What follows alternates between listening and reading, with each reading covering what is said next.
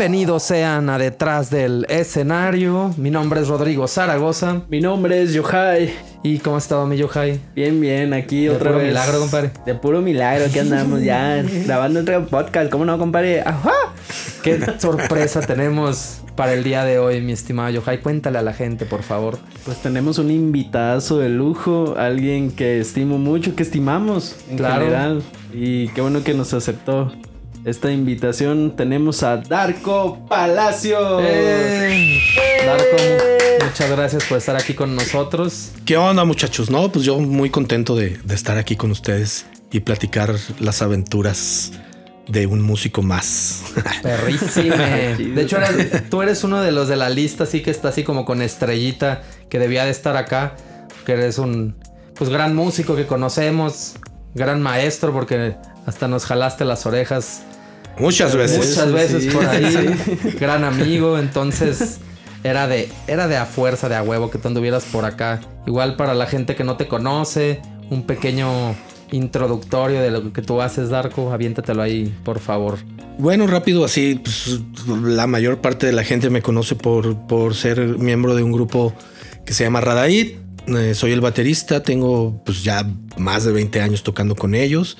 No, este también soy pues docente, me gusta mucho dar clases. Creo que lo traigo desde la sangre ahí de mis abuelos daban clases en primarias rurales, mis papás son maestros de, de bueno, jubilados de uno de la Universidad de Sinaloa, mi madre de, de- de los Cebetis. Entonces, como que sí lo traigo en la sangre. A mí me, me- me gusta dar clases. Ahí los conocí ustedes. Sí, de hecho, tuvimos un montón. De, de hecho, creo que por aquí van a salir algunas historias, tanto de hueso como de clases. Que Co- yo como tengo, de... de- hecho, unas que me estoy acordando ahorita Ah, ¿sí? con. Ahorita. Como de jaladas de orejas también. Y luego, y pues también tengo ahorita mucho, mucho movimiento con un trío de jazz, ¿no? Que se llama Snow Trio, al cual yo le tengo mucho cariño, porque me ha hecho pasar la pandemia sin tantas, sin tantos problemas monetarios. Qué chingón, para que le den una checada del Snow Trio. Ellos están a- radican aquí en la ciudad Sí, sí, de sí. Guadalajara, ¿verdad? Aquí estamos. Pero si pagan viáticos, pues van a donde ustedes. Ah, claro, no, no, no, pues, claro. Anímense, no están pinches codos. Pues ahí está, pues qué chido. Y también tengo entendido que tienes pues patrocinios como trato con algunas marcas por ahí, ¿verdad, Arco? Pues sí, ahorita tengo, tengo este patrocinio con los platillos Istanbul Mehmet, con los Dorado Pats, Montano, Paquetas y qué más. Creo que Roland también tenemos, acabamos de firmar contrato con Roland.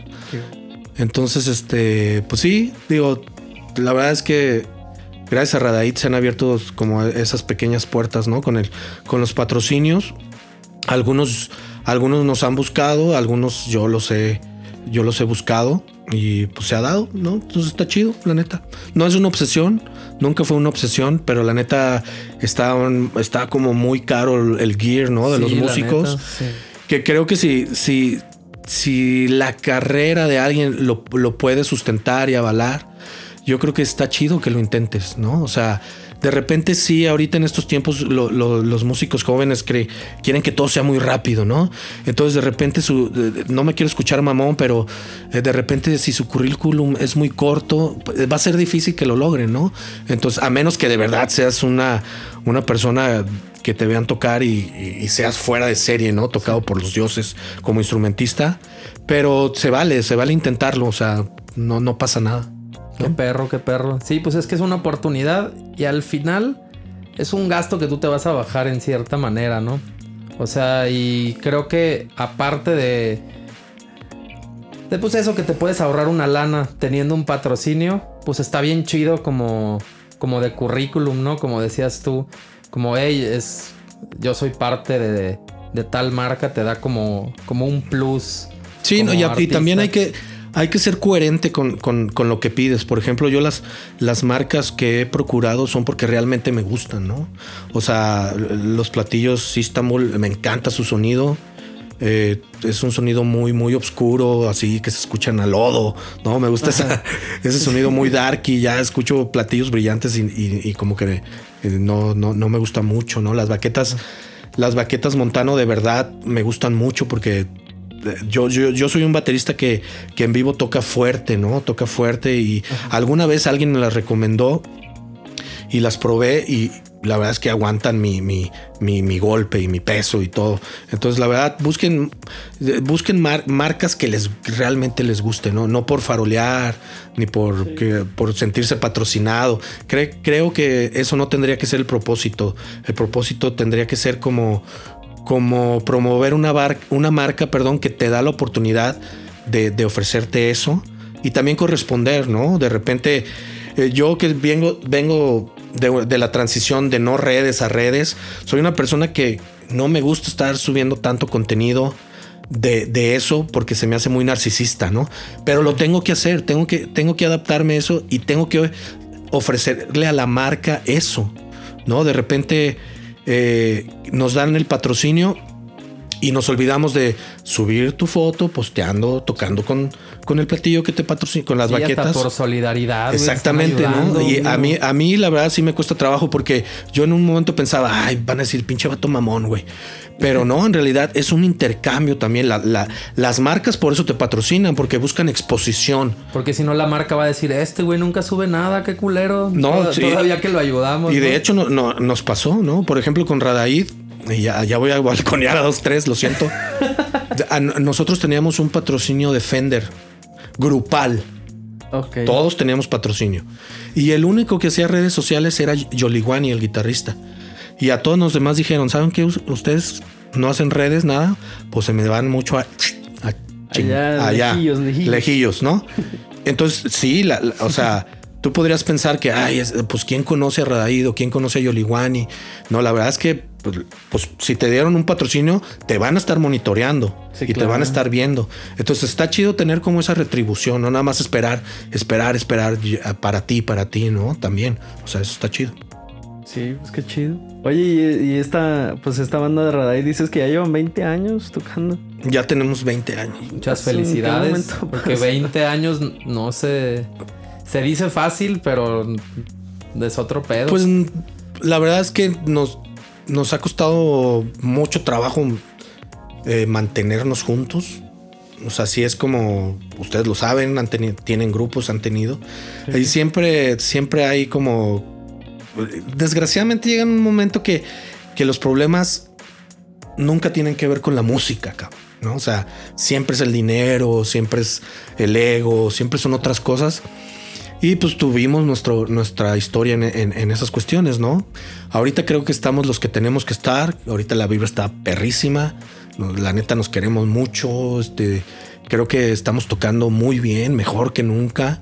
¿No? Entonces, este, obviamente ahorita pues está cabrón por, por la pandemia, ¿no? Sí, claro. Acabamos de hacer un, pero acabamos de hacer un streaming hace, hace algunos días. La verdad, después de, de tanto tiempo de no tocar con, con Radaid, la verdad, a, me- a mí me descansó el alma, ¿no? Yo lo disfruto mucho tocar, tocar con ellos y este, pues a ver cuánto dura, ¿no? O sea, está chido. Yo lo, yo lo voy a disfrutar hasta el último concierto. Qué chingón. chido, y después de 20 años, ¿qué ha cambiado? O sea, ¿cómo empezó Radaid? O sea, ustedes tengo entendido que hacen una especie, pues, world music, ¿no? O sea, como que pues este género es súper, súper, súper amplio. De hecho, yo llevé clase contigo, Darko, de world music.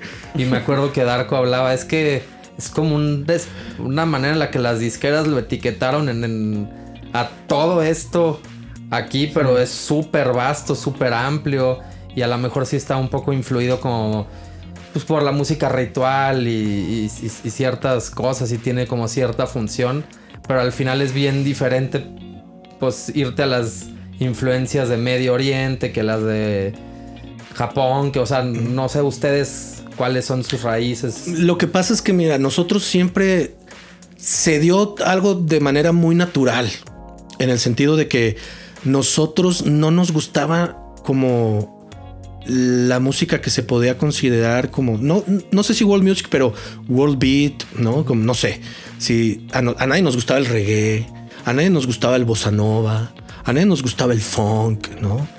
Entonces, a nosotros nos gustaban diferentes timbres, diferente sonoridad, ¿no? Porque de repente, de repente a nosotros mucha gente nos decía, es que son como presuntuosos porque hay unos mexicanos tocando tablas de la India, ¿no? O música de la India o, o música africana. Pero si tú, la verdad es que si te lo te pones a analizar fríamente, entonces tendrías que pensar eso de, to- de, de, Sí. de toda la música, porque poca música este, na- nace aquí, apenas que sea son jarocho, que Sí, exactamente. exactamente. Entonces. Exactamente, o sea, entonces también tendrías que ser presuntuoso si pretendes tocar jazz, si pretendes Sí. tocar bossa nova, si pretendes tocar reggae. Claro. O sea, yo no veo, yo no lo veo o no lo veamos tal cual. Simplemente lo veamos como que no, no- nos gustaba otra sonoridad Pues simplemente. en, en ese caso es presuntuoso que toquen Bach en una iglesia, ¿no? Porque no tocan una misa oaxaqueña. En Exactamente. todas ¿no? las iglesias de México, ¿sí? Entonces, más bien es nosotros nos- fuimos por ese camino, otro tipo de sonoridades y te- las fuimos adaptando a, a lo que a nuestras propias influencias, ¿no? Yo soy yo soy un músico que los que me conocen saben que el- mi mayor influencia en la música es Mike Patton, ¿no? Todo lo que hace me encanta, Fate No More, Mr. Bungle, Tomahawk, Pippin Tom, Mondo Cane, en fin. Entonces cada quien al, al- al tener esas influencias, pero aparte tener, tener muy, muy, este, muy claro el concepto de lo que era Radaid, que era la música, este, pues, world music, por llamarlo de alguna manera, pues esa fusión creo que es lo que lo hizo como, como un estilo muy particular, ¿no? Porque ya ni siquiera yo a Radaid lo, lo podría llamar como un grupo de world music. Yo, para mí es un, un grupo de fusión, de, porque tocamos música alternativa, rock, este, progresivo, trip hop, hip hop, pero con instrumentación tal vez que no es tan, tan normal, común, ¿no? tan común más bien. Sí, es que creo que la mayoría de bandas que se acaban etiquetando como world music las etiquetan, ¿no? O sea, no es no es como tu, tu fundación. Ah, queremos hacer world music. O sea, empiezas a hacer algo Música y llegan y no dicen, saben dónde ponerlo. Exactamente. Ah, aquí está. Ah, no es esto, no es esto. Vamos a mandarlo a world music. Madre. Sí, pues sí. Sí, de hecho yo me acuerdo muy bien de las de las compilaciones de Putumayo Records era una napatada en las bolas, porque eso no era world music, güey. El- O sea, estaba Ramón Ayala, güey, ¿no? O sea, No mames, eso no es world music. O sea, entonces, este es, es diferente. Como tú lo decías, digo, la, la música es más, ni ra- te digo, ni Radaído es world music porque lo fusionábamos con otras cosas. Eh, pero el world music viene de, de lo que tú mencionabas, de, de- tiene que, que partir de, de una, de una raíz espiritual y ritual, ¿no? De ahí, si no, Sí. si no parte de ahí, si no parte de, de cambiar o de intentar cambiar tu estado de conciencia, no es world music, ¿no? Entonces tú por eso, tú por eso ves a, a, a cómo la música de la India, africana, eh, se mantienen como en una cierta atmósfera y una cierta tonalidad mucho tiempo, porque a través de la repetición llegas a ese estado de relajación y de conciencia, ¿no? Por eso cuando te dicen relájate, te, te dicen que repitas los ciclos respiratorios, ¿no? Tras- traslada eso, lo, eso traslada, trasládalo, perdón, a la música y es por ahí tiene que ir, ¿no? Y, y no significa que los rituales tengan que ser siempre eh, tranquilos o buscando serenidad, o sea, hay rituales para la muerte, hay el, el ritual de una boda es fiesta, ¿no? O sea, hay muchas Sí, cosas claro. que, que pueden ser consi- consideradas ritual, no nada más así como sentarte y meditar, Sí. ¿no? hay, hay- hay otras cosas más.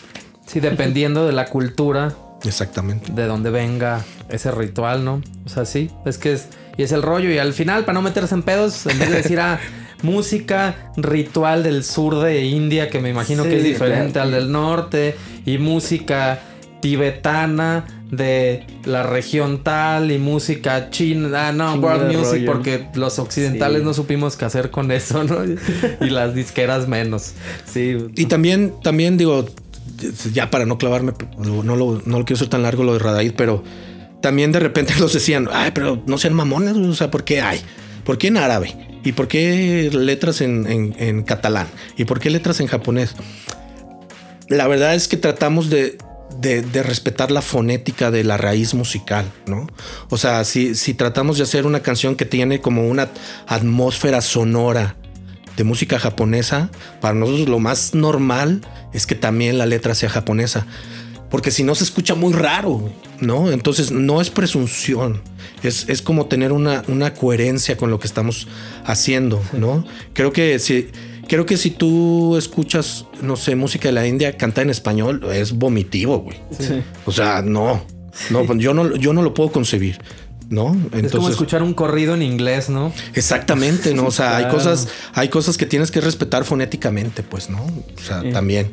O sea, si, si, si estás hablando un lenguaje con la música, pues también con la voz, ¿no? También con la Sí, sí, es cierto. Es muy coherente. Está chido. Fíjate, no lo había visto desde esa forma. O sea, que como músicos estamos no, Y es que también, también de repente pues la gente tiene todo el derecho de opinar, pero en realidad muchas veces no, no sabe el trasfondo, ¿no? Por ejemplo, te digo, nos dicen, ay, ¿por qué, una canción en catalán? ¿No? Y, hay una historia detrás. Por ejemplo, nosotros tenemos una canción que se llama Butterfly, ¿no? Que está en catalán, pero es, es un agradecimiento a, una, a una persona en, en Girona que nos hospedó como una semana, güey. Como a 11, a 11 mexicanos que nos vio tocar en Portugal, en el, en el Palacio de Cristal de Portugal. Y no sé, le gustó la, eh, le gustó la música. o sea, ella era de Ecuador, entonces a lo mejor se sintió un poco identificada, ¿no? Porque éramos de este, de este lado del charco.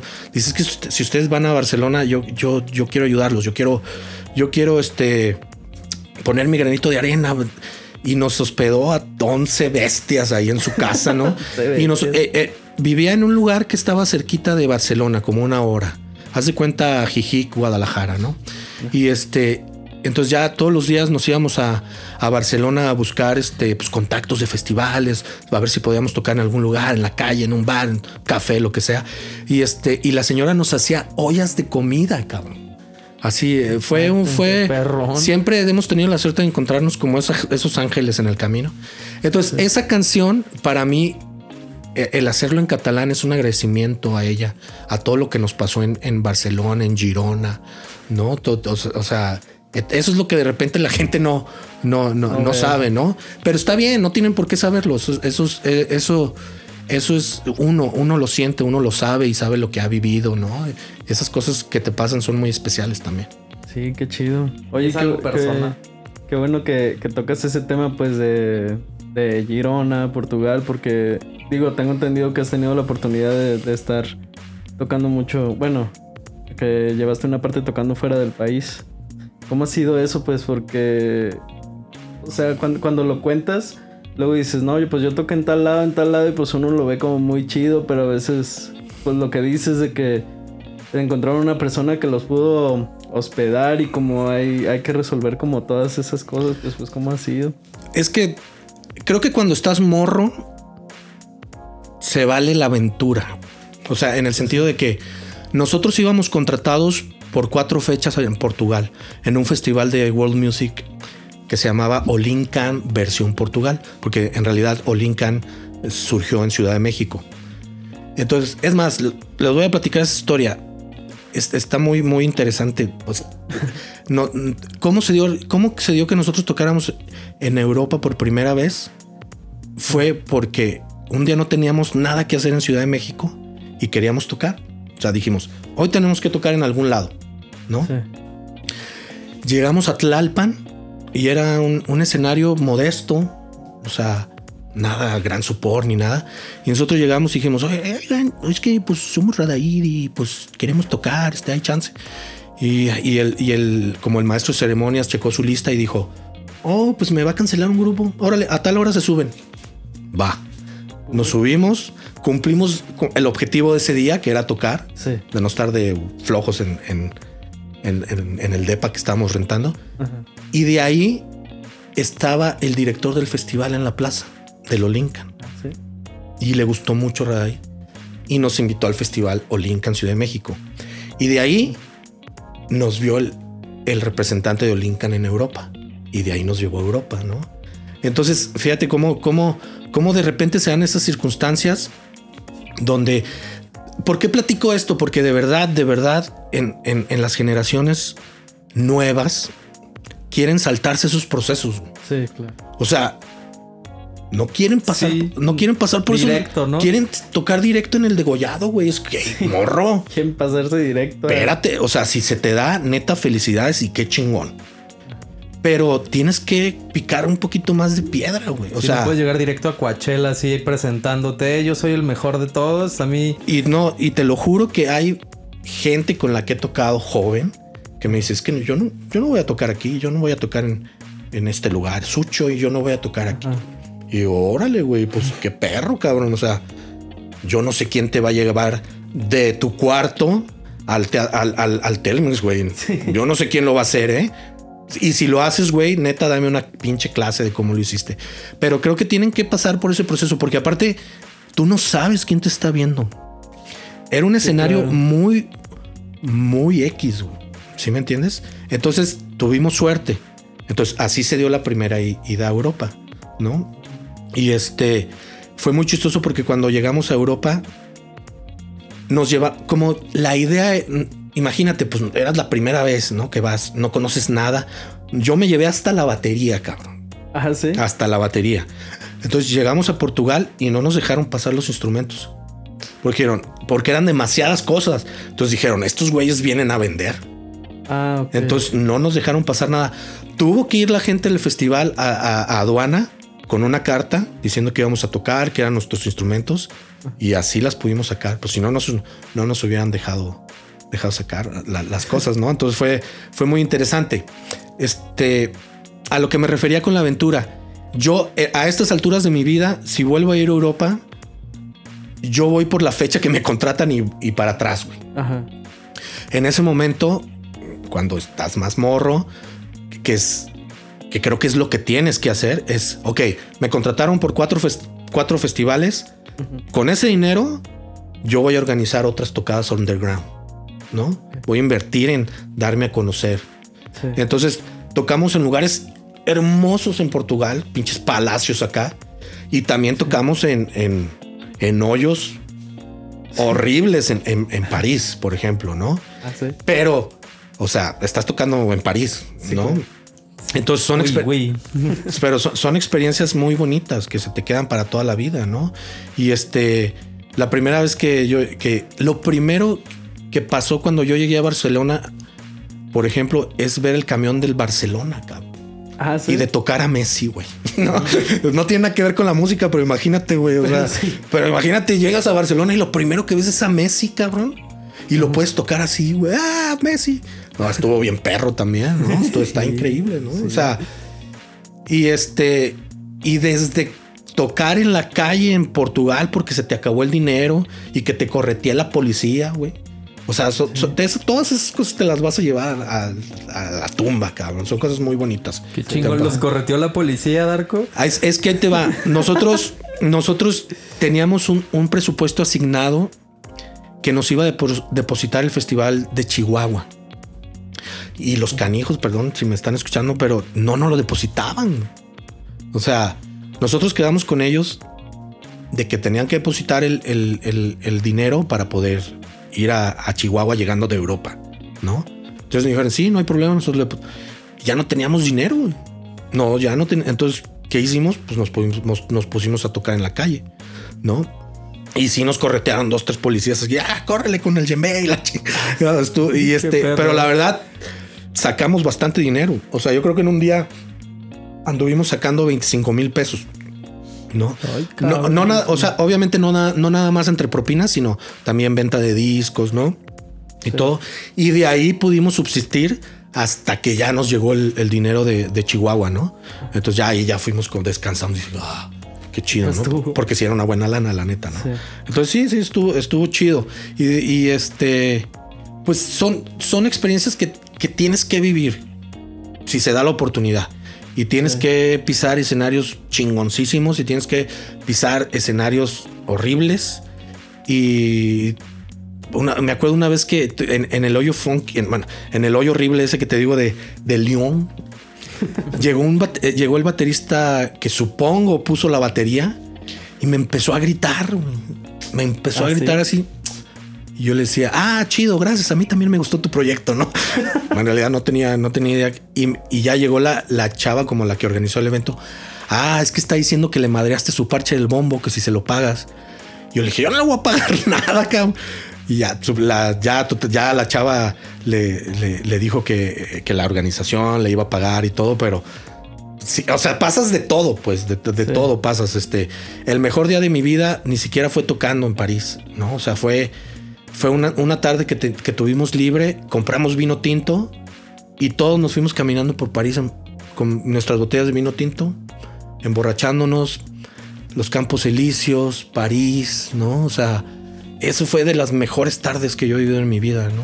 Entonces, la verdad es que eh, afortunadamente la música me ha, me ha llevado a, lugares muy, muy, muy bonitos.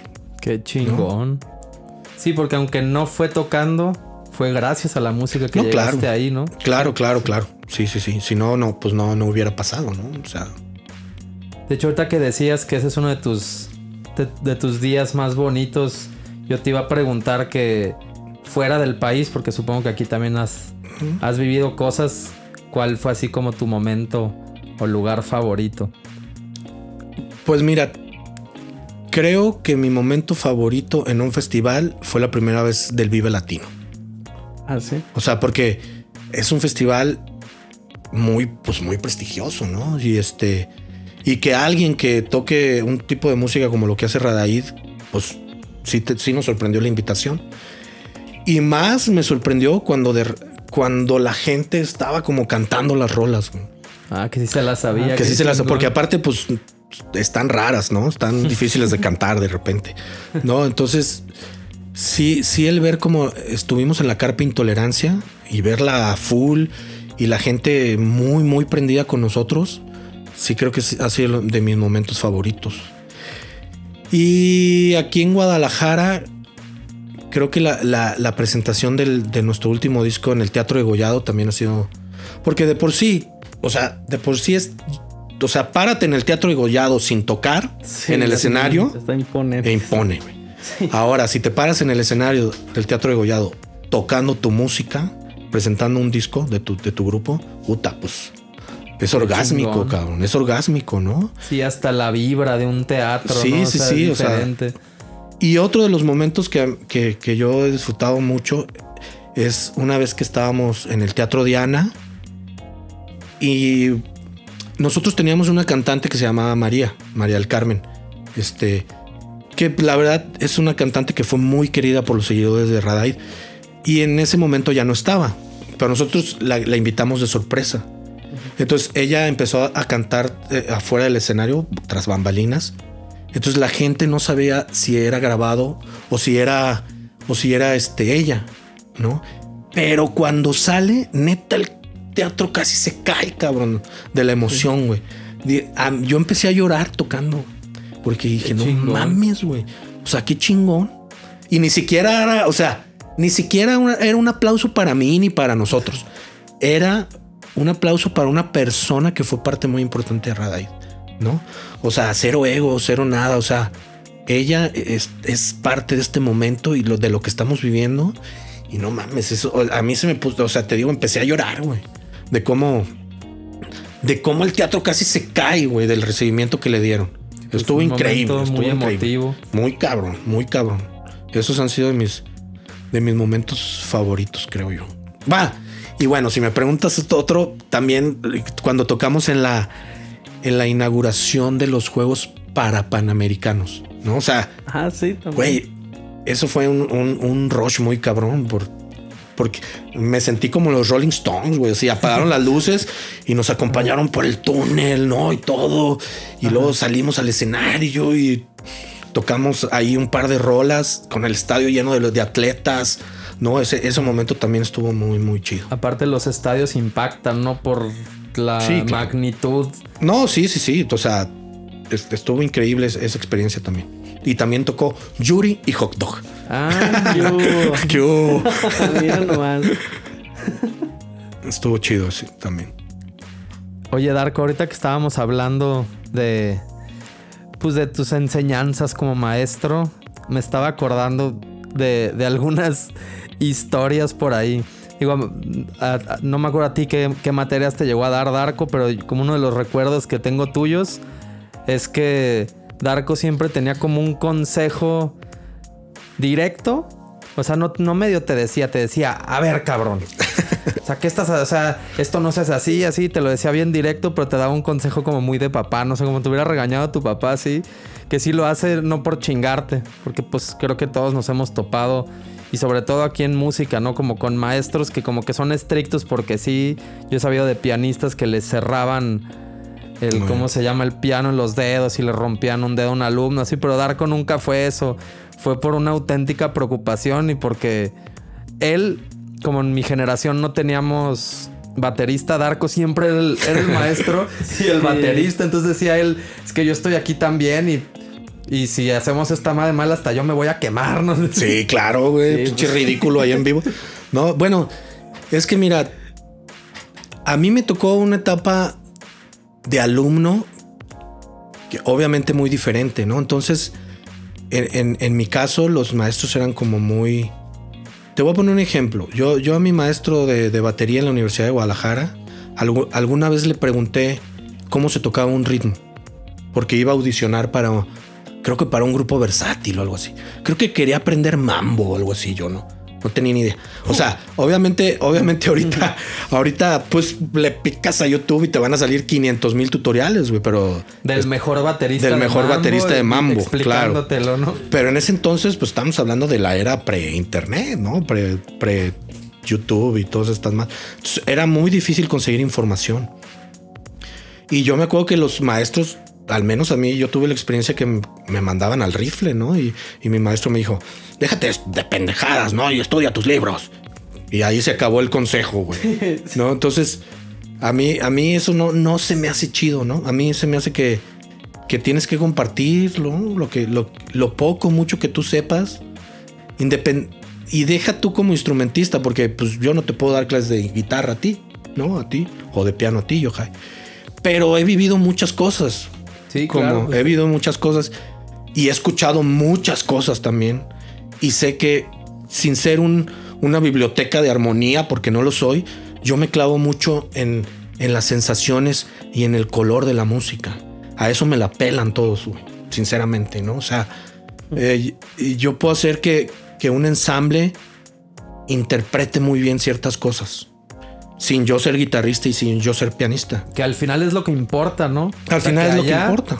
Se oiga bien, a la gente no le importa si estuvo bien la armonía, si se pelearon, si las cosas, digo, si eso está, si no está en su lugar suena mal, ¿no? Pero si al final todo aquí enfrente por medio de la dirección suena bien, al público es lo único que le interesa. Exactamente. Y aparte yo también porque la música, porque en la música muchas veces es lo que yo he hecho, pues, ¿no? O sea, a mí yo, yo en realidad mi papel no es, no es hacer el ritmo más difícil, sino es crear texturas con la batería.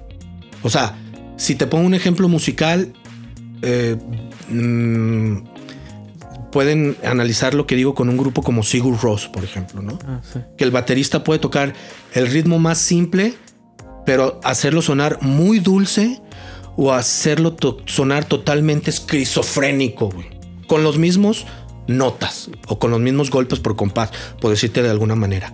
Eso es lo que yo he tocado mucho.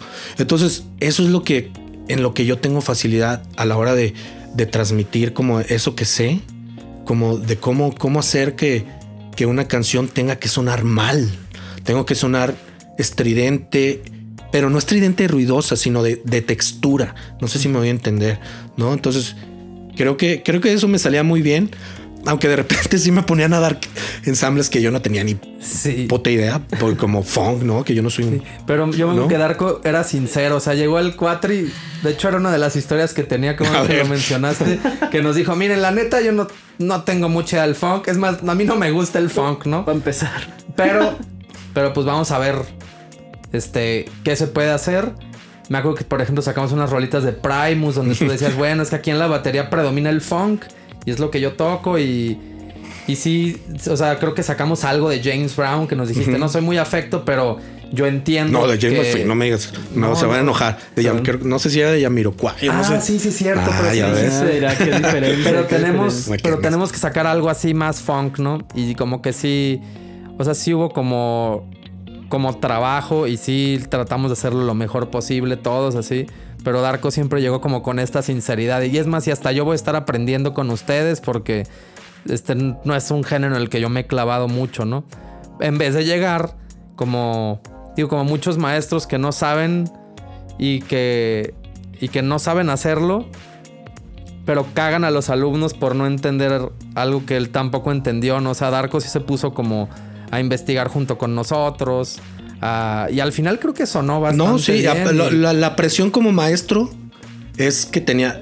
Aunque no, aunque desconozcas algo, tienes que hacerlo mejor que los alumnos, ¿no? Entonces, eso sí era presión. Por ejemplo, yo no, yo no me considero un, baterista fonquero, pero tenía que tocar mejor funk que ustedes como, como guitarrista o como pianista, ¿no? Entonces sí, sí requería como ponerme a escuchar y ponerme. Y pues yo le agradezco mucho, de hecho, a la docencia, ¿no? Porque yo, pues, gracias a eso, abrí también como mi, mi panorama musical, ¿no? Este, entonces, pues sí, también, pues no no se trata de, pretender como maestro o como, como profesor cosas que, cosas que no eres tampoco, ¿no? Creo que sí tiene que haber una línea, ¿no? Sí, claro. De, como de, o sea, sí, a pesar de que yo no era alguien como, o, como maestro, soy alguien muy cuadrado, creo que sí tiene que prevalecer una línea de alumno maestro siempre, ¿no? Un respeto de alumno maestro. Porque también, como yo soy de la, de la vieja escuela, yo no, yo no me yo no me imagino hablándole de determinada manera a un maestro, ¿no? Entonces, eso sí yo se lo decía a mis alumnos, ok. O sea, yo tuve, eh, de repente, eh, está como esta onda de, de quererte poner al nivel del maestro y eso para mí eh, no puede ser. O sea, yo tuve problemas con alumnos cuando se querían poner a mi nivel y deja tú la música a nivel como de hablarme con groserías o hablarme golpeado, esas cosas como maestro, yo jamás las podría permitir porque yo jamás me imaginaba hablarle golpeado a mi maestro, a, Tanaka y a mi nombre, o sea, me castigan los dioses del, del Olimpo, güey, o sea, entonces esas, esas, esas cosas generacionales de repente pueden ser difíciles, ¿no? De que los alumnos están muy, muy en esa onda de que, ah, pues si yo le pago, si, por mí ganas el maestro y no, no, no, no, o sea, tiene que haber una línea de respeto, ¿no? Sí, tanto, tanto del, también hay, hay, maestros muy, muy soberbios y muy insultantes con los alumnos y que les gusta sobajar. Eso tampoco está chido, ¿eh? Sí, no. Eso y humillar porque no sabes, pues claro que no sabe, pues está estudiando para aprender, güey, ¿no? Entonces, no, esas, esas tampoco, cosas tampoco yo, yo las comparto ni, ni, ni burlarte, ¿no? O sea, ni burlarte porque, porque nadie nace aprendiendo, porque, porque si estás en la escuela es porque quieres aprender, porque quieres mejorar. Y, y si te salió un ejercicio de, de batería o de piano, de guitarra, un ejercicio de dictado musical de la chingada, pues te salió mal porque no estás preparado en ese momento para hacerlo bien. Pero eso no significa que no lo vas a hacer. Y eso de en el momento sobajar y burlarte y decirte que no sirves para nada, pues tampoco está chido como maestro, ¿no? Sí, no. Pues creo que precisamente era el caso contigo, que Darko tenía como este consejo duro de y decir decirte, oye, lo hiciste mal. O sea, necesitas echarle ganas, pero, pero todo era motivacional. O sea, creo que nunca, nunca nadie lo tomamos a mal tan así que saliendo nos podíamos ir a tomar una chela con Darko el fin de semana te lo encontrabas y no decías, ah, este cabrón, ¿cómo me.? O sea, no, pues hasta el contrario se lo agradecíamos este, muchísimo. Me acuerdo ah, mucho. Pero eso sí, eso sí, yo, yo siempre les decía, ah, yo me podré tomar una cerveza contigo, yo me podré tomar un café contigo, pero si a mí no me demuestras que cumpliste los objetivos del, del ciclo, yo no, yo, o sea, yo no me tiento el corazón en reprobar a nadie. Sí, claro, que luego la gente lo confunde. Ah, ya me llevo chido con el maestro. Sí, güey, pero no estás cumpliendo con mi clase. O sea, porque sí me. Hasta la otra vez Pablo, Pablo Mesina me mandó un meme, ¿no? Así de que. Eh, de que era como muy bueno en, en, fuera de las aulas, pero en las aulas como que era duro, ¿no? Pero. Pues es que también. Pues para eso, para eso estaba yo ahí, ¿no? O sea, sí, sí, pues sí. para decirles. Y aparte, güey, o sea, no pagaban poquito, ¿eh? O sea, entonces el chiste era que neta sacarles el jugo porque ustedes estuvieron en una generación dorada, cabrón. O sea, había... Sí. No, alguna vez se me quedó mucho el dicho de, una película que se llama Cuentos del Bronx, que, se, que decía, no hay nada peor que el, el talento desperdiciado, güey. ¿no? Y entonces había mucho talento en esa escuela, güey. Había mucho talento. Entonces que lo desperdiciaran, pues no estaba chido. Entonces yo sí los traía así como, a ver, a ver, a ver, a ver, a ver, ¿no? Tú tienes mucho talento, bla, bla, bla, ¿no? Y aún así, o sea, aún así sí, obviamente en las escuelas siempre hay unos objetivos, ¿no? Sí, pero aún así, si el objetivo no se, no se cumplió, pero el avance fue del 300%, o sea, yo no lo reprobaba. No, yo, yo no reprobaba porque en realidad la música y las artes son muy diferentes, güey. Sí. O sea, influye tu cuerpo, no nada más este aprenderte de machote algunas, alguna oración, algunas fechas, ¿no? O sea, cada quien tiene un proceso muy diferente como alumno. Entonces, algunos aprenden muy rápido, pero si algún alumno neta me demostraba que se esforzaba y que mejoró muchísimo sin, cumplir estrictamente los objetivos de la institución, yo no lo reprobaba, güey. Porque a mí me pasaba en la escuela. O sea, en mi generación estaba, ahí te va, Servando, el baterista de Playa Limbo. Estaba Israel Ulloa, baterista de, de, de, ¿cómo se llama? De Belanova y de, el, y ahorita tourea por todo el mundo con el, con un, un, vato que hace música de videojuegos, Silent Hill o no sé quién, no, no sé quién. O sea, me tocaron bateristas muy buenos en mi generación y a mí me pasaba lo mismo. O sea, ellos tocaban todo fácil y a mí me costaba un mundo y la mitad del otro. Y, llegaba el examen y los tocaba, ay, perdón, igual, igual de bien. Pero yo tenía que esforzarme el triple o el cuádruple, ¿no? Entonces, a mí me a mí, obviamente eso va a pasar siempre. Hay gente que tiene más facilidad que otra, pero eso, eso no significa que merezcan no, los no los puedes tratar a los alumnos como caballos de carreras. Exactamente. las artes es otro, es otro canal, es otro, es otro proceso, creo yo. ¿No? Ahora, cuando tenían el talento, hiciera por puros. Sí, que eso se nota. Eso, eso sí, yo no me trataba el corazón, ¿no? Y me rogaban y, y de verdad me lloraron. Y yo decía, no, güey, no te va a pasar. O sea, y, no es que yo te esté reprobando, o sea, tú. Te reprobaste tú. Exactamente, ¿no? El cliché, clichezazo. Pero así era, sorry, ¿no? Sí. Pero siempre fue con, con amor, Dark. Sí, sí, sí, no, yo, siempre me llevé bien con todos. Yo me acuerdo mucho de un ensamble contigo que tuvimos de Bossa Nova. Ay, que había... mis meros moles. Ay, ay, ay. y pues que había ahí un, compañero que no vamos a decir nombres para no ventilar raza. no quemar raza. Este pues lo estaba haciendo bastante mal. Él era vocalista. Y Darko siempre lo regañaba porque entraba mal en el Bosa, pero entraba mal. Y, le decía a Darko que era él. Y le decía a Darko, es que si te estoy diciendo que estás entrando mal, es porque te estoy escuchando que estás entrando mal. O sea, no tiene nada de malo que te equivoques, que te cueste trabajo pero te lo estoy diciendo y me vienes y me dices no. Y en una dijo, ay, es que está, está raro el ritmo. Ah, o sea, soy yo. Le empecé a decir. o sea, yo, el maestro del bossa nova, por favor. Mi mero mole. Pero, pero, pero sí entraba chuequísimo, me acuerdo, porque corría y las frases horrible, ¿no? Sí. Llegó el examen y pues el, el maestro que llegó de... Sinodal. De Sinodal, pues no fue igual de eh, igual de buena onda con él. Y, el maestro, que tampoco vamos a decir nombre cuando como gente, pero que era argentino, lo escuchó y le dijo: Es que es horrible lo que tú estás haciendo. Le dijo: No, es que. O sea, toda, toda dio excusas en vez de que le dijeran algo. No, es que. No es. No, no, yo no puedo cantar eso. No, no seleccionaron bien la canción para mi voz. Es que no es eso, le decía es que tu interpretación, tu fraseo, tu tempo, todo está mal, le decía. Y él, no, es, es que esa no fue culpa mía, fue culpa de mi maestro porque no, no le atinó a mi tesitura, algo así dijo. Y Darko ahí sentado así de no mames. no, bueno, es que también lo peor que puedes hacer, y no como alumno, como músico en general, es no tener esa disposición de aprender y de, y de aceptar críticas. Sí. O sea, los músicos somos malísimos para aceptar críticas, güey. O sea, pero obviamente, obviamente hay de críticas a críticas. Si es una crítica constructiva que te van a hacer mejorar como músico, como instrumentista, como lo que tú me digas, güey, tienen que ser bienvenidas todo el tiempo. Yo, la primera vez que toqué jazz, lo primero que fui a hacer es preguntarle a Juan Manuel Ayala cómo lo hice. ¿No? Claro.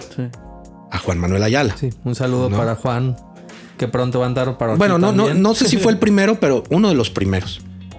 Y, y me destrozó Juanito, ¿eh? Ahí donde lo vende de, buena gente. No, sí, también fue mi maestro. No, o sea, me destrozó, güey. Me dijo, es que, güey, tocas jazz como si estuvieras tocando Slayer, güey. Súper rudo, súper... No está chido el toque.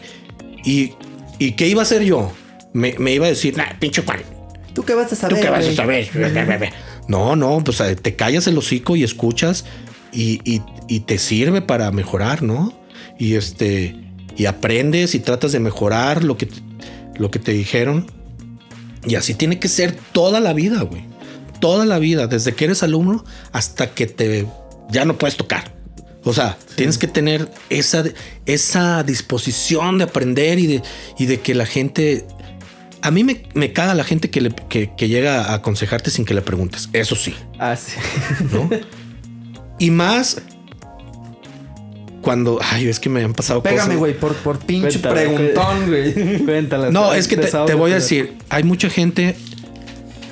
Ay, no, quiero caer gordo, pero es que hay mucha, hay mucha gente que neta te quieren dar consejos cuando jamás se han enfrentado al público, güey. Cuando están en su cuarto ensayando. Y dicen, es que yo toco bien chingón. Y, y sí, todas, se saben todas las escalas. Pero en su puta vida han enfrentado lo que es el público, güey ese a esa persona yo no le voy a aceptar un consejo. el público y lo que contabas, ¿no? Que no es nada más el público, es que se descompuso, lo, hemos dicho aquí un montón de veces, se descompuso un cable, se quedó las llaves atoradas y no puedes sacar la tarola, entonces tuviste que ir a conseguir otra, entonces llegas estresado. Este, y el dueño del bar te fue y te gritó porque te dijo que, no sé. Pues ese colmillo de los escenarios, ¿no? y tienes que lidiar con todo eso, con estrés, con emoción. Y una vez a mí me lo decía este Ernesto Mercado, que también fue maestro mío y es amigo de todos nosotros también. Que lo más cabrón es que aparte tú como músico y como artista en general, tus emociones van ligadas a lo que haces. Entonces, si de por sí cualquier persona, o sea, tú en un trabajo como contador o como quien sea, tienes que lidiar con tus emociones y no gritarle a tu jefe o te corren, ¿no? Pero tú como músico, como artista, tienes que lidiar todavía más cabrón. Porque si no se va a proyectar directamente, es una pinche ventana para afuera de lo que estás haciendo. Sí, claro. Y tenemos que ser muchísimo más cuidadosos con eso. No se trata de estar pidiendo consejo cada que toques, güey. O sea, ay, ¿te gustó? ¿Te gustó? A todo el mundo. No, no, no, no, no. Tienes que ser especial, o sea, cuidadoso. ¿A quién? Cuándo, porque si no hasta puedes caer mal tú. De que, ay, oye, ¿cómo lo hice, no? ¿Cómo le, oye, tú, ¿cómo lo hice? No, no, no, no, no. Cállate los hocico. O sea, busca el momento adecuado, busca la persona adecuada que te pueda dar consejos y seguramente te van a, te van a dar un buen consejo, ¿no? Pero sí, tampoco se trata de que, de que te tires para que te levanten cada concierto. O sea, ¿no? Y que, como dices tú, crítica constructiva, porque son esas críticas que aunque sean duras, las que te ayudan a crecer. Porque si todo el mundo te da una palmadita Exactamente. tu mami siempre te va a decir que lo hiciste increíble, güey. ¿No? O sea. Pero hay, Así esté culerísimo. Así esté culerísimo. Entonces, este. Pues sí, o sea, siempre hay que estar con esa onda, ¿no? De aprender. Y a, y a veces, o sea. O sea, si llega. Si llega a mí Maleandi, güey. Y me dice que estoy tocando mal funk cállate el hocico y estás tocando mal funk, güey. ¿No? O sea, no debatas. Hay gente con la que no, no puedes debatir, güey. Porque te lleva toda la vida de experiencia, cabrón. Toda la vida, güey. ¿No? ¿Qué le voy a decir a Maleandi? Le voy a decir, no, es que yo, para mí yo estoy tocando. Cállate el hocico, güey. Y también, es, eso es como lo, lo, que, lo que mucha gente, a mi manera de pensar, que yo soy más old school, es que Tú puedes pensar que tu maestro es la persona más ignorante y más tonta del mundo, pero aún así es tu maestro y te tienes que callar el hocico a la hora de que te esté diciendo algo y a la hora de que te esté dando un consejo, te guste o no. Ya después fuera del aula y platicando con tus compañeros podrás decir, ¿cómo ves este pendejo lo que quiere, lo que me, cómo se cree? Está bien, no importa. Eso es tu percepción personal. y mientras no te agreda, ¿no? Porque claro, este claro, claro, claro. no lo estaba agrediendo. O sea, sí se lo dijo duro, o sea, como que, ¿qué pasa? Y tú esto, tú el otro, no tiene. Pero, pero más lo chingó cuando no se quedó callado y seguía sin quedarse callado. Esa es la Hasta que de repente le dijo, che, cuando alguien que sabe más que tú lo escuchas y te callas, le dijo. Ah, Porque, ¿sabes pues qué? Pum, pum, y se le fue encima. No tienes nada, no tienes proyección, no tienes así. ¿Qué estás haciendo en esta carrera? Contabilidad, administración, existen otras alternativas, ¿sabes? Ya le empezó a decir. Pero todo fue a raíz que lo hizo emputar. Porque este güey todo decía. y me acuerdo un montón cuando dijo eso que fue, fue culpa de mi maestro, no me no seleccionó la, canción adecuada para mi voz y dar casi no mames. ahora hasta yo salí embarrado. no, pero es que hasta se vale, o sea, si no, pero no puedes quejarte en el momento. O sea, si, en, si en los ensayos te dicen, oiga, esta canción, no sé, me queda grave, la podemos subir, ¿no? Pero, eh, en los ensayos... todo el cuatrimestre le salió mal por otras cosas que no eran el fraseo, el fraseo. Y era el fraseo y su tiempo y que no estudiaba y que le valía madres y que era una persona pues egocéntrica que no podía aceptar que su maestro le estuviera dando un consejo y nunca lo cambió, ¿no? Entonces ya ahí no fue culpa de de, Dark, ahora sí que se mató el sol. Tienes, tienes que tener, güey, todo el tiempo, tienes que tener humildad todo el tiempo, o sea, yo me, yo me, a mí me ha, si yo toco en el proyecto de Yohai o me invite a grabar, me invita a grabar algo. Invítalo, invítalo. Sí, sí. Güey, yo toco, yo toco desde antes de que él naciera, desde que él era un espermatozoide. Sí, confirmo. Pero al momento de que yo voy a grabar para él, güey, yo me tengo que quitar ese, ese, traje de que te doblo, te doblo los años tocando. Es Yohai, ¿qué quieres de mí? ¿Te gusta? ¿No te gusta? Y también el, el porque también de repente me pasa que, que cuando he grabado para alguien que, fue mi alumno, como que no se atreven a decirme algo. Y pues yo también les, les tengo que decir, si no te gusta, dime, güey. O sea, si se escucha horrible, dime, Darko, no, no está chido eso.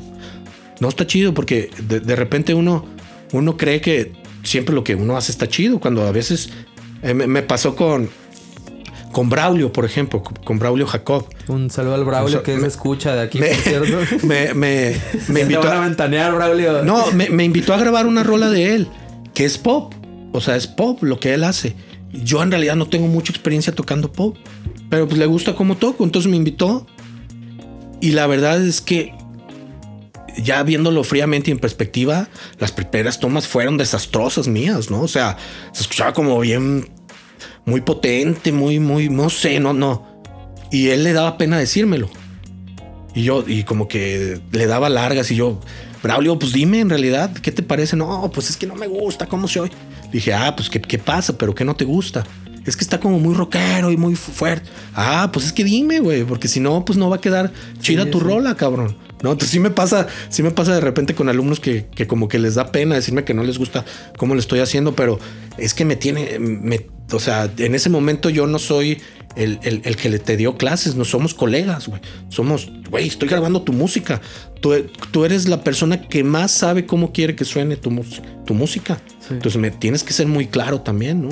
Sí, que no te está diciendo está de la chingada lo que, o sea, nada más cosas de intención. Hay bateristas que tienen la mano más pesada por naturaleza. Oye, güey, Digo, como decías tú hace rato antes de que empezáramos a grabar, también cuando de repente te piden que toques ridículamente bajo, que es acústicamente imposible para la batería, pues está de la chingada, ¿no? O sea, no, no se puede, pero pues sí puedes como nivelar eso o al revés, ¿no? Si tienes un baterista que tiene la mano más suavecita y quieres darle más energía, oye, dale más energía y pues nada más él lo hizo como le fluyó, pero pues nada más lo va a hacer. Sí, a mí me pasa eso, que tengo la mano muy pesada. Soy, soy un baterista que sé matizar pero mi volumen es, es, es fuerte, ¿no? Entonces, a lo mejor para lo que yo, a lo mejor para un género, mi forma o mi intención normal para un género es fuerte, güey. Entonces, eso es lo que puede pasar también, ¿no? Eh, como baterista es difícil porque es muy, es muy corporal, es muy mecánico todo, ¿no? Lo, lo, platicábamos hace rato. Entonces sí tiene que haber mucha, mucha mucha intención corporal, física, ¿no? Entonces, sí, sí tiene su, onda cada género en la batería, ¿no? Sí, y que, por ejemplo, ¿no? No sé si te ha tocado que te busquen y pues porque saben que Darko pues puede hacer diferentes cosas, ¿no? Si a lo mejor traes a un baterista que es bueno en algo pero malo en otra cosa porque pues no no sabe mucho, no es un baterista de jazz y lo traes a grabar un disco de metal, pues el error fue tuyo porque le va a costar trabajo porque lo sacaste completamente de su de su lenguaje y, pues va a dar hasta, hasta donde puede, ¿no? Y no, no puedes ir y decirle al baterista de jazz que tocó toda su vida jazz, oye, güey, es que necesito que le des este toque mucho más más todo, no sé, porque pues no lo vas a saber hacer. Sí, pues, sí. O, sea, por eso, por eso bateristas como Vini Colayuta hay uno, güey, ¿no? O sea, que tú lo ves tocando en el unplug de Alejandro Sanz, que lo ves tocando, grabando canciones para Megadeth, lo ves, este, creo que fue el, que grabó la canción de los borregos de Gloria Trevi, güey. ¿En serio? Y este, y Herbie Hancock, güey, esos güeyes están cabrones porque todo se oye como si lo, es lo único que hubieran tocado toda la vida, güey. Eso está muy cabrón. Eso está muy cabrón. ¿No? O sea, contextualizar lo que tocas, es, eh, siendo muchas cosas, ¿no? Porque uno, uno domina ciertas cosas, pero está cabrón dominar todo, pues. O sea, eh, si me preguntas a mí ahorita, yo lo que más toco es swing y, y Radaid, güey. A mí sácame de ahí, está cabrón. O sea, no necesito muchas instrucciones. Si es en estudio, si es en esto, si pero gente como, como Colayuta, por ejemplo, está cabrón. O sea, escuchen todo lo que hace con Frank Zappa, con y todo es este este güey es lo único que ha tocado en su vida. Parece que tocó con Alejandro Sanz desde su primer concierto hasta, hasta el Unplug. Y Pero como dices, no es uno, son contados. A mí me tocó una clínica con Greg Bisonet. Y también es súper versátil. Y el señor le empezaban a preguntar: ¿Podrías tocar algo de swing? ¿Puedes tocar? ¡Ay! Y lo tocaba brutal. Y él decía: No, esto es mi debilidad. La neta, yo hasta él mismo decía: Lo mío es esto y esto y esto, pero pero la neta, lo, que más flojo tengo es el metal y tocaba muy cabrón, ¿no? Pero pues este güey también poniéndose a que este güey es compa de gente en la industria del metal elite, ¿no? Para él al lado de estos güeyes, o sea, y él sabe, pero pero son contaditos los que pueden tener tanta es, es muy difícil, es muy difícil y este pero también cuando no está la la eso, el, las ganas de hacerlo se vuelve más difícil. Y, me ha pasado con Yohai, por ejemplo, ¿no? O sea. ¿Qué hiciste, Yohai? O con Guayo, por ejemplo. Con Guayo, que ya estuvo aquí en uno de sus podcasts. Saludos al Guayo. Ah, él y yo una vez. Él, es muy de defender sus ideales. Y, está chido. Y yo también. Pero me acuerdo que una vez nos dimos un. No agarre, pero sí cada quien quería imponer su punto de vista porque él, él decía. Yo estábamos tocando una rola de Louis Armstrong, por ejemplo y, sus impros sonaban a. ¿A qué te gusta? Pat Metheny, a, no sé, muy fusión. Y le decía, no, güey, es que no, no está chido, güey. Tienes que escuchar más, más guitarristas de jazz tradicional, como escúchate un concierto de Diane Kroll para que veas cómo, por dónde va toda esa onda. No, no, no, pero es que ¿por qué voy a hacer lo que todo mundo hace? Que no sé qué. Entonces yo le decía, es que no, no vas a hacer lo que todo mundo hace. Vas a hacer lo que tú haces respetando el contexto del jazz tradicional. Entonces, yo le ponía el ejemplo de, yo le ponía el ejemplo de Cristian Gómez, güey. Ah. Y yo le decía, ¿tú crees que Cristian Gómez toca igual con Parasite que con Alejandra Guzmán? Pues no, cabrón, le decía. No, no puede hacerlo, no puede, no va a sonar. Lo mismo le he dicho a Yohai, que ha estado tocando conmigo seguido. Digo, tú tienes un estilo muy fusionero, güey. Eso está chido si tocas fusión. Pero si tocas jazz tradicional, que es lo que a mí más me gusta, puede que no se escuche tan bien. Y eso no significa que, sea que seas mal pianista o mal guitarrista. Significa que todo la música tiene un lenguaje propio, ¿no? Y si lo vas a tocar, tienes que intentarlo hacer, güey. Obviamente nos lleva toda la vida tocar, o sea, yo no pretendo tocar jazz como neta, como los, los maestros del jazz de Nueva York ni de Orleans, pero si lo voy a hacer y si me pagan por hacerlo, tengo que investigar el lenguaje, tengo que estudiar, tengo que escuchar música, ¿no? Pero si quieres llegar a tocar un género sin hacerlo, es quererle tomar el pelo a la gente, güey, ¿no? Eh, a eso me refiero. No tiene nada de malo tener tu estilo. Tú tienes tus fraseos, tú tienes tu, forma de tocar, pero, o sea, es como si yo, es como si yo estuviera tocando swing y, me pongo a meter doble bombo, cabrón. No, se pues. puede, güey.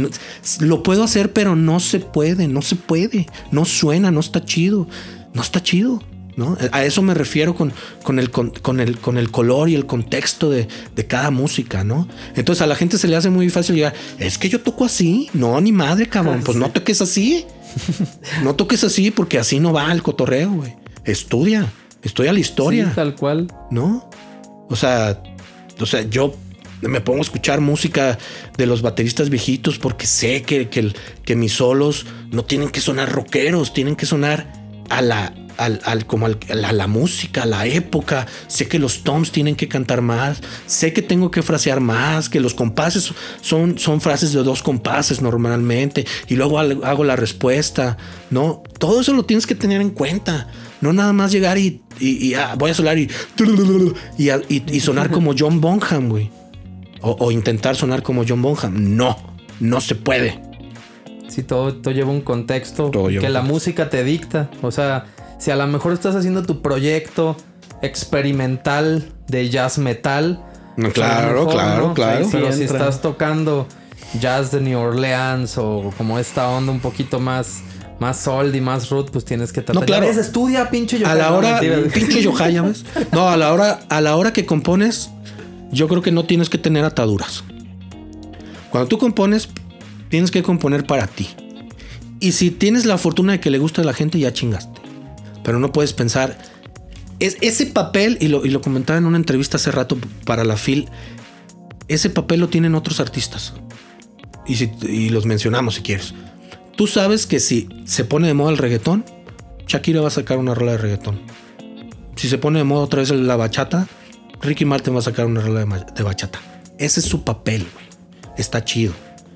Pero uno no puede, no, yo jamás me, podría imaginar llevarme por esas tendencias, güey. Yo no, yo no me, me sentiría honesto. A lo mejor otros sí, y no los critico. Yo no. Ese papel déjaselo a Shakira y déjaselo a Ricky Martin. Tú no tienes que tener ataduras. ¿No? Tienes influencias, obviamente. Y si son nuevas, chido. Y si son viejas, chido. Si tu influencia muy fuerte, reciente, es el reggaetón, pues órale, dale, Claro, si eres honesto, güey. Y también si no eres honesto, güey. Yo, yo reto a alguien que me diga que si llega Maluma y te paga una gira mundial, aunque odies el reggaetón, dime si lo vas a, si lo vas a, echar a la borda. ¿Dónde firmo? Pues ¿Dónde firmas, cabrón? O sea, Maluma. ¿por qué? Baby, te igual, igual toda la, toda la bola de músicos te va a criticar, pero nadie paga tus cuentas, güey.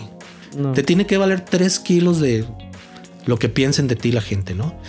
Eso es otra cosa. Ahí está siendo sesionero, ¿no? O sea, y si tú haces. Sí, o sea, se vale. O sea, yo el último concierto que di antes de la pandemia fue con Dalia Aro, una, una, chica que canta ranchero, ¿no?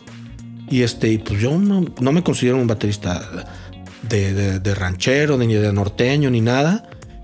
Y no le dije que no. ¿Por qué? Porque. Pues porque también es un trabajo la música. Y, el, y a veces el trabajo en, los trabajos, en cualquier trabajo que me digas, haces cosas que no es lo que más disfrutes. Te lleva a todos lados. Aún así estás tocando, estás en un escenario, me la pasé poca madre y este me pagaron, ¿no? Entonces, no, o sea, no, no tiene nada de no tiene nada de malo tocar nada, ¿no? Simplemente hay que, hay que, hay que ser honesto, pero creo que sí es diferente el contexto de la composición, ¿no? Se nota cuando, o sea, se nota cuando alguien es honesto en lo que hace. Sí, como que la gente que no es honesta, hay algo que no te convence, ¿no? Exactamente. que algo no encaja, sí. Pues no suena natural. Claro, claro. O sea, como todas estas banditas nuevas que quieren hacer como super rock progresivo con cambios y que se escuchan los cambios forzados y tú escuchas a King Crimson, no sé, y no se escuchan cambios forzados, o sea, sí se escucha algo muy natural. Pasado de lanza. Pues sí. Pero, pero fluye, ¿no? O sea, no dices, ay, así como que se. Es más, no te das cuenta cuando pasaste de estar acá y que vas. Sientes que se va a partir el piso de en medio, va a salir Satanás con luces rojas no, aparte del infierno. Es que, y digo, vas a decir qué chingados tiene que ver esto con el progresivo, pero los mismos Beatles, por ejemplo, ellos tienen canciones en compases raros que ni cuenta te das de lo sutil que lo hacen, güey. ni cuenta te das. Es, ese progresivo a mí me gusta, ¿no? Bueno, aunque los Beatles no son progresivos. Sí, claro. Pero como, o si, o si te pongo un ejemplo como más, más en ese contexto, aunque es ya, se supone, ¿no? Abishai Cohen a mí me gusta mucho, es de lo más contemporáneo y de lo más fusión que, de lo más fusión que escucho, ¿por qué?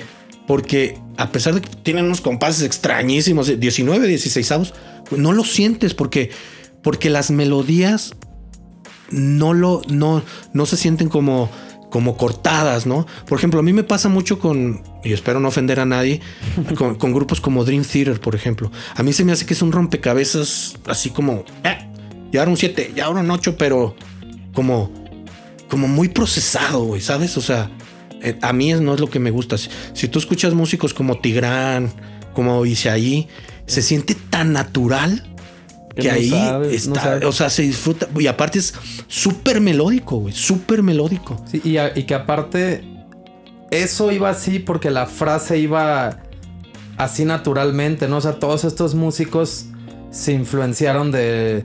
Pues no, de. O sea, antes no existía el progresivo y este rollo, ¿no? O sea, estos, estos grandes del progre pues que escuchaban, escuchaban Debussy, escuchaban Stravinsky, tú escuchas una pieza de Stravinsky, tiene unos cambios brutales de tiempo, desfases, pero, pero todas las transiciones se escuchan muy naturales porque ese güey así pensaba, así de pinche loco. Sí, sí, sí. Y no, y, no estoy diciendo que, o sea, no estoy diciendo que Dream Theater sea el mal grupo, porque sería un estúpido en decirlo y soberbio. Simplemente son, estoy hablando a modo personal de lo que me gusta y de lo que no me gusta, ¿no? También para que no se me enojen los, los que les gusta. no, se no se enojen los que les gusta Dream Theater. ¿No? El, peligro del micrófono, ¿verdad? ya sé, güey. Ahorita todo el mundo se enoja de todo, relájense. Ya sé. Oye, Darko, me estaba acordando de una vez que fuiste de suplente de baterista de, de una banda de covers que yo tenía. Ah, huevo, sí, sí. Y fuimos a tocar. Estaba por ahí el Rodrigo Moreno que ha andado por aquí. Ah, saludos al Este. Estaba Gus Padilla. Saludos al. Al buen Gus, yo y Darko, ¿no? Ajá. Y Darko iba de suplente, ¿no? Y tal cual creo que. Es más, no sé si ensayamos siquiera contigo. No me acuerdo. O creo que ensayamos nada más una vez, una así. Vez, algo así. El chiste es que al final del show fue, fue un primo a verme. Y mi primo empezó a pedir una rola. Grange de CC Top. La granja, sí. Y de repente el Darko, no, no, no, ya no, porque esa, yo, esa no la ensayamos, no, ya mejor ahí. Y yo le empecé a decir a mi primo que se callara, pero él estaba bien prendido pidiéndola como según él por apoyar al grupo. y de repente esa madre se contagió, güey. Y, y empezaron los de una mesa, ah, se contagió. Y hace cuenta que al inicio del evento nosotros dijimos que teníamos un invitado especial, Darko Palacios, y que y que era un gran amigo y que había sido maestro de nosotros y la chingada. Y en eso el de una mesa dice, Uy, no, que muy maestro. y el nos vamos a darle. Ah, ah, sí, cabrón. Ah, Órale. cabrón. Sí, no, bueno, es que, es que ¿sabes qué? ¿Qué pasa en el rock, güey?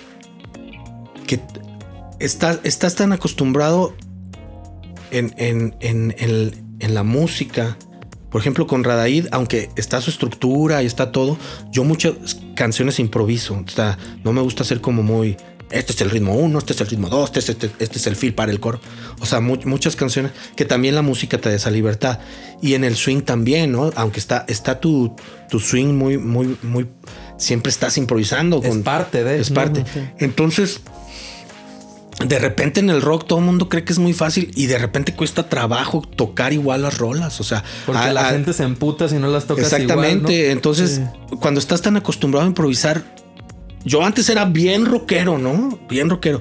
Y de repente me metí un poquito más a la música donde estaba más la improvisación. Y luego te regresa, por ejemplo, en ese momento que te regresan al rock ay, de repente es difícil, te quieres, quieres estar haciendo cosas todo el tiempo y la verdad es que también eso no está bien. Tienes que, a ver, esta, que no, no le puedes meter muchas cosas a, una canción de ACDC en la batería porque no se va a escuchar bien, ¿no? Aunque tú creas que se escuche bien, o sea, las bases de ACDC son sencillas. Respeta y eso, uy, a veces cuesta un chorro de trabajo también, ¿no? Tocar sencillo.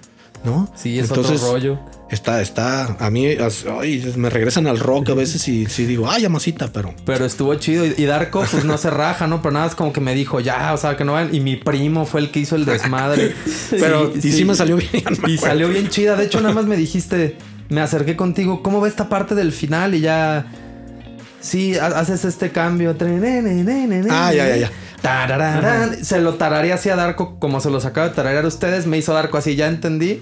Y nos la aventamos, le hicimos impros y la chingada. Y cuando acabamos así, hicimos un final así rockerísimo, super mamón. ¡Pam! Y yo volteo en el micrófono y señalo a este güey, no, que no, culero, le dije. Es que ahí, les va, consejo, consejo para todos los que van a aventarse rolas o suplencias. Tienen que tener, dejen tú, tienen que tener claro los finales, güey. Sí, son los más o Sea, son los más importantes. En, en, medio se te puede ir un paroncito, se te puede ir, no sé, lo que sea. Pero hasta el. Y, eso, sobre todo, en, en, el rock, es. Rock, tocar bien covers rock es difícil porque hasta la gente que no es músico se da cuenta cuando te equivocas. Que saben cómo va la rola y quieren. Se saben cantado el solo de guitarra, güey, ¿no? Y, la, y el jazz es muy permisivo en, en ese sentido. O sea, la gente estás improvisando, pues en, el famoso interplay, ¿no? Ahí dices que acentúas aquí allá, o sea, no sé, es, mucho más noble en ese sentido. Pero digo, igual se nota si de plano los músicos nomás están hueseando, ¿eh? También. Pero en el rock, neta, eh, en el rock es muy notorio, muy notorio, o sea, entonces yo sí, si me piden un consejo, o sea, apréndanse los finales o pregunten los finales si no van a tener tiempo de ensayar y esas cosas, ¿no? Por lo menos. Por lo menos, la neta, porque sí, o sea, terminas todos juntos así a gusto, tan, tarán, tan, tan. O sea, ya, todo lo del medio se olvidó, güey, ¿no? ¿Qué pasó? No sé cómo que Yohai iba a preguntar algo. A ver, Yohai, tú no has preguntado nada. No, no, no, no, claro, ya pregunté. ya, mi chamba ya se hizo.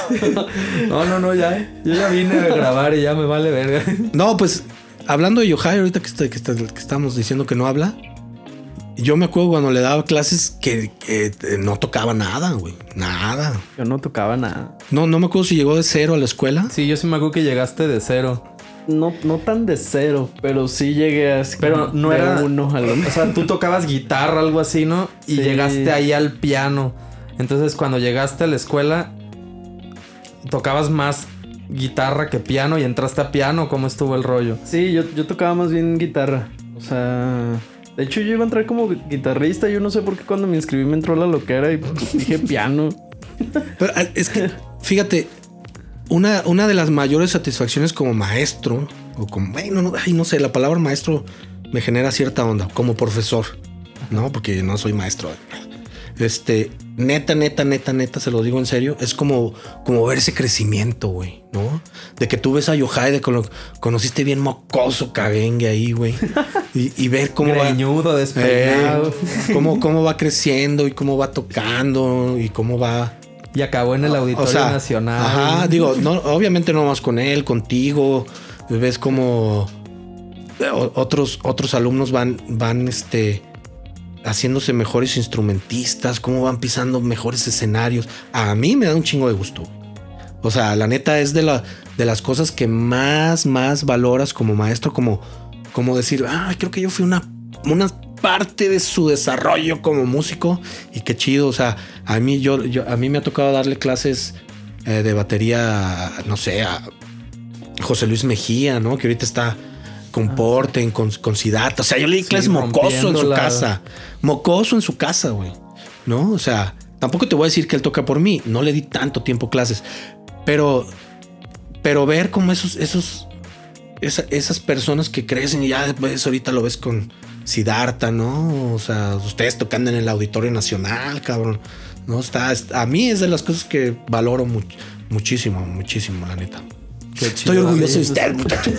que nosotros valoramos que ahí estuviste. y con lo que decía que, que no nada más Darko estuvo ahí dándonos una palmadita. O sea, nos la daba cuando nos la merecíamos, pero nos cagaba cuando nos lo merecíamos también. y Darko siempre tuvo los consejos. O sea, yo me acuerdo que Darko era uno de los maestros de la escuela a los que nada más le preguntabas cosas de la escuela, ¿no? O sea, cómo lidiar con gente en bares así. Dark, Dark, era el que nos decía, ah, no, no se dejen esto.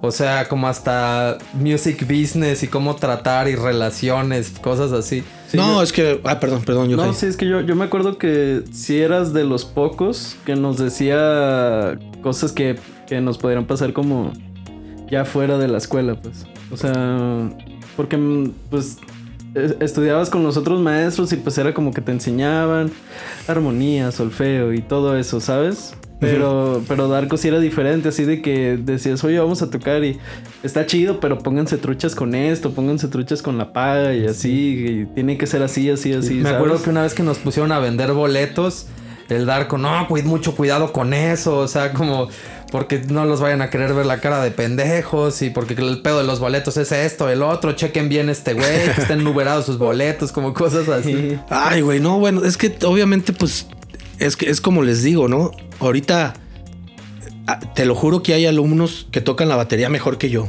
¿no? Pero la experiencia neta esa pues no se compra, güey.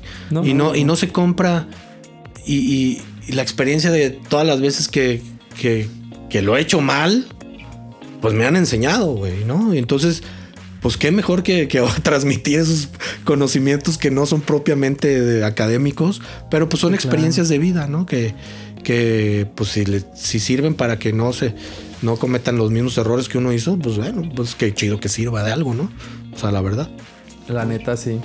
Pues Darko, yo creo que tú, tú vas a tener que regresar pues cuando quieran. Historias contigo y... Es más, tengo anotadas ahí, pero se nos iría el tiempo. Entonces, este, pero pues es que es un montón. O sea, a mí me ha tocado experiencias con Dark. Ustedes tocan juntos un montón ahorita. Hacen falta historias de, ustedes.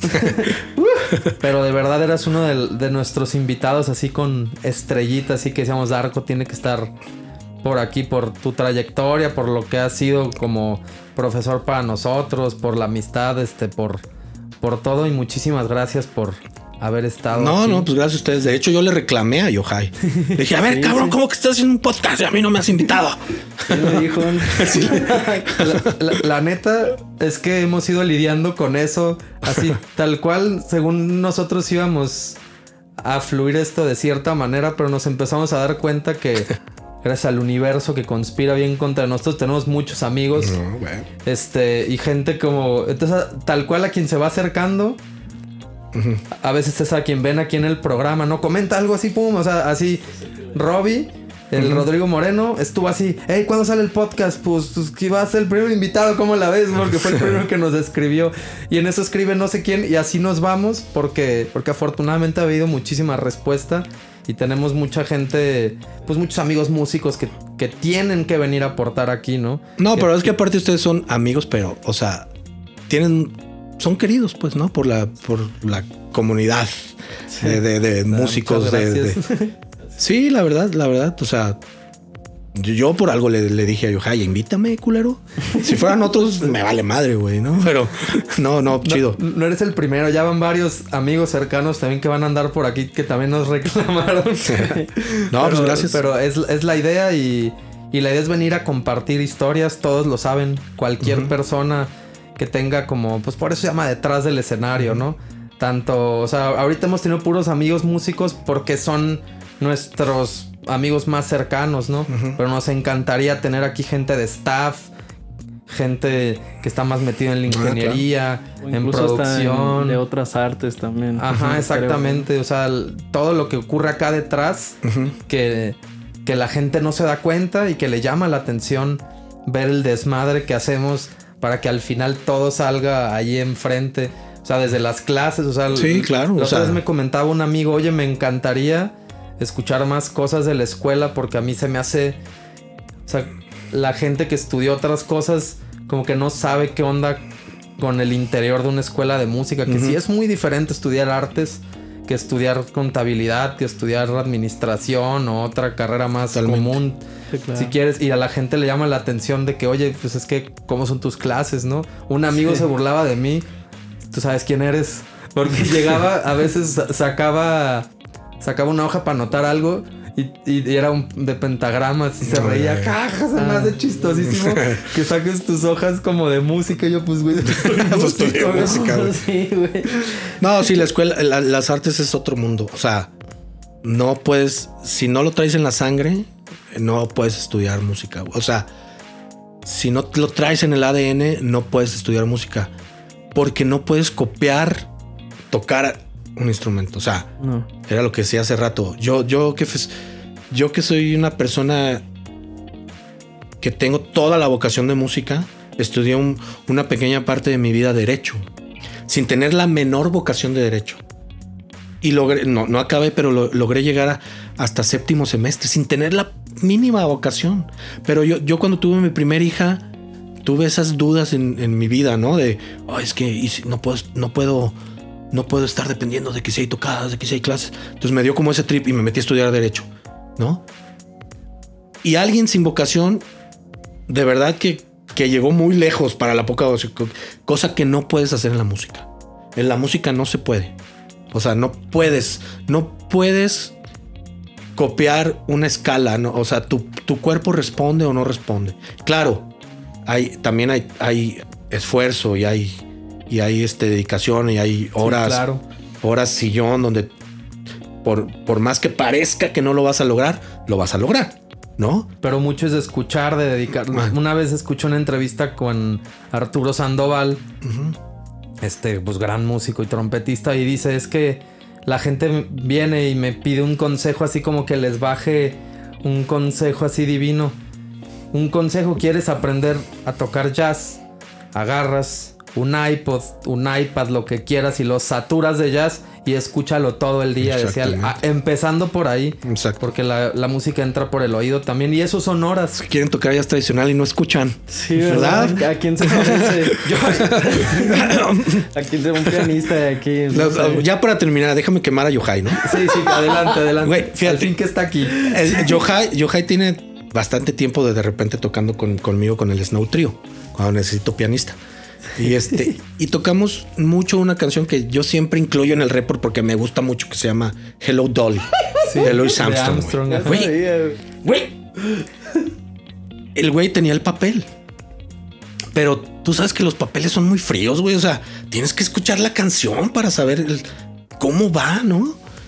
Güey, él la tocó como un año sin haber escuchado la canción y la tocaba.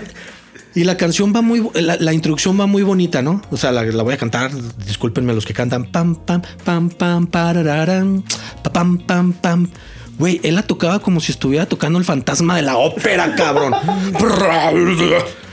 Yo le decía, Yohai, ¿qué pedo contigo, güey? O sea, ah, es que, y me, y me dice, ay, es que no he escuchado la canción.